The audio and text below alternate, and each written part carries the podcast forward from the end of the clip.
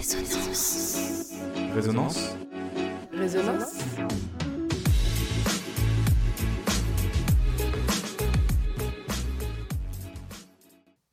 Elle fait peur mais fascine.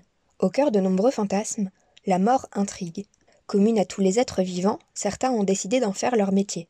Les uns ouvriers de la connaissance, les autres artisans de la mémoire, ils sont souvent l'objet de préjugés. Pourtant, la réalité est bien différente pour ces professionnels méconnus du grand public. La mort, mon quotidien, épisode 4. Le meilleur merci, dès qu'à la fin du convoi, voilà, il y a une personne de la famille qui vient nous dire merci, on ne vous a pas vu. Stéphane, maître de cérémonie, accompagne les familles et les proches du défunt dans la préparation des obsèques. Présent de la mise en bière à l'inhumation ou à la crémation, ce garant du protocole est essentiel au bon déroulement des cérémonies.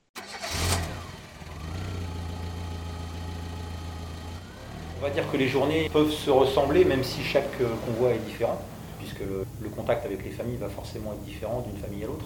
Mais la journée type, euh, ça va être une embauche à l'atelier. Ce qu'on appelle l'atelier, nous, c'est où sont les corbillards, la prise en charge du cercueil. Donc on va embaucher là-bas. Euh, La première étape, ça va être vérifier le dossier que l'on va traiter dans la journée.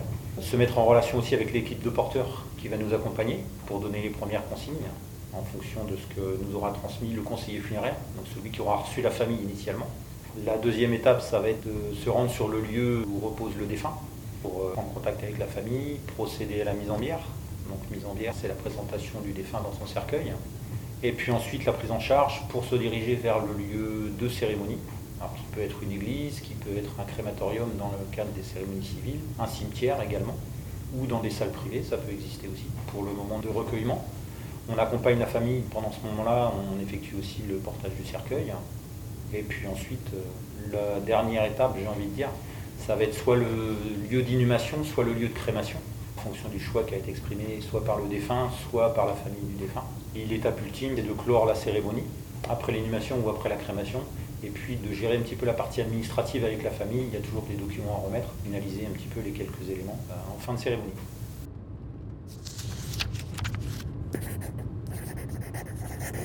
Il faut savoir s'impliquer justement par rapport aux détails qui vont être importants pour la famille. Par contre, s'impliquer trop, c'est pas forcément quelque chose qu'il faut essayer de faire parce que mine de rien, on côtoie la mort. C'est quand même un sujet qui est délicat et il faut pas se mettre une carapace, mais il faut aussi malgré tout arriver à se protéger de ça et pas trop s'impliquer justement dans la famille. Alors d'une part parce que l'on n'est pas de la famille, de deux parce qu'on ne connaissait pas le défunt. On ne peut pas s'octroyer le droit de voir de la peine sur le fait qu'on ne le connaît nous que depuis une heure ou deux heures ou trois heures. La famille n'a pas forcément envie de ça, d'avoir une personne entre parenthèses étrangère. Moi je pars du principe, le maître de cérémonie doit être transparent.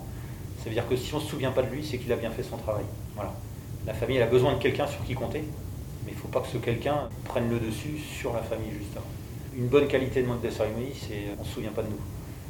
Après, se protéger, cette carapace par rapport au deuil, il faut savoir le faire en dehors du convoi. Dans le convoi, on peut être touché par le deuil de la famille, mais pas être au point d'être émotif et pleurer avec la famille. Puis les sorties de convoi, c'est qu'il faut trouver, entre parenthèses, des échappatoires, hein, c'est-à-dire des loisirs, la famille, des choses importantes sur lesquelles se raccrocher parce qu'il y a des convois où, où forcément on va être marqué même si on ne le veut pas. Ce moment difficile pour les proches du défunt, le maître de cérémonie le vit plusieurs fois par semaine et pendant des années. La longévité et le recul de Stéphane dans le métier témoignent de l'évolution des mœurs. Moi, quand j'ai débuté au départ, la mort était encore un petit peu un sujet tabou. Les gens avaient vraiment du mal à en parler euh, librement, on va dire. C'était réellement quelque chose qu'on abordait vraiment quand le décès était intervenu. Là, aujourd'hui, ça se démocratise énormément. Et en 25 ans, j'ai vu l'évolution des gens et puis des mœurs par rapport à ça.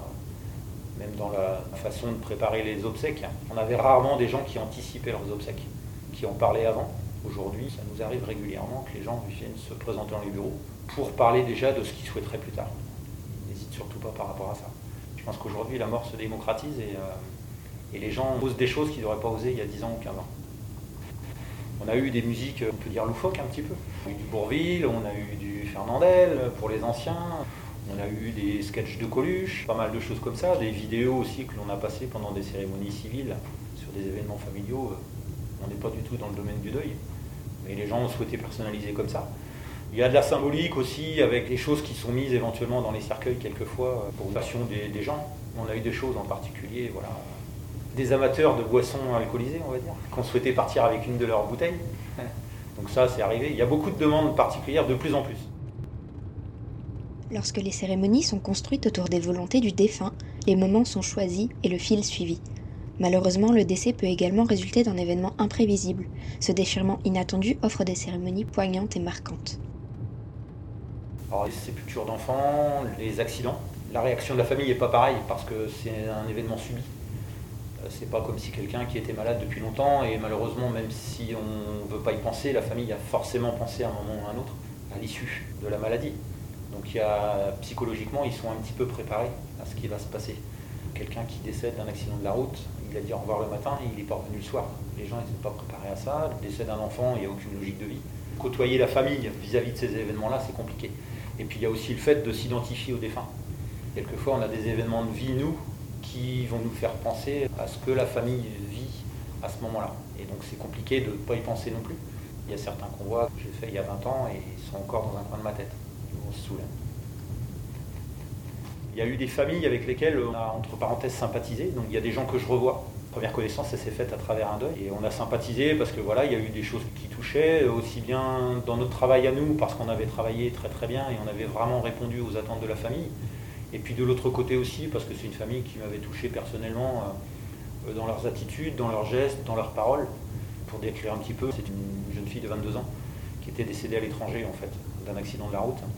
Et donc c'était une famille que j'avais côtoyée pendant trois semaines, un mois, le temps que tout s'organise correctement pour le rapatriement. On se tous les deux, trois jours et on avait organisé une cérémonie, enfin deux cérémonies même, il y en avait eu une là-bas, c'était en Nouvelle-Calédonie. On avait organisé une cérémonie là-bas et on avait réorganisé une cérémonie sur Angers. C'était des cérémonies civiles, donc pas d'intervenants religieux. Et on avait donc préparé la cérémonie ensemble. Donc le choix des musiques, le choix des photos, le choix des textes. Sur la durée, ça avait permis aussi de vraiment sympathiser avec les gens et de se côtoyer. Et je connaissais bon, du coup énormément de choses personnelles qui s'étaient livrées à nous pour qu'on puisse organiser cette cérémonie le mieux possible. Et c'est des gens que je revois encore. C'était il y a 10-12 ans. Donc il y a des choses qui marquent comme ça. Après, il y a d'autres cérémonies ouais, où des événements, ce que je disais tout à l'heure, des accidents de la route, le décès des enfants, c'est des choses qu'on retient et euh, l'émotion des familles, des fois on a du mal, même si on, veut s'en détacher, on n'y arrive pas. On n'y arrive pas, ça reste.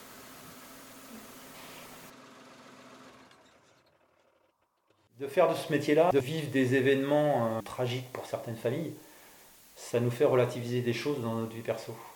Donc ma relation à la mort, elle n'a pas beaucoup changé, elle n'a pas beaucoup évolué. Par contre, la relation à la vie, elle a énormément évolué. On se dit que voilà, il y a des événements, euh, des, petits drames de la vie du quotidien. Après tout, c'est pas trop grave. Il y a des gens qui vivent pire que nous. Donc, on relativise beaucoup de choses dans la vie du quotidien. Dans votre immense sagesse, immense ferveur, faites donc pleuvoir sans cesse au fond de nos cœurs des torrents de tendresse pour que règne l'amour règne l'amour jusqu'à la fin des jours.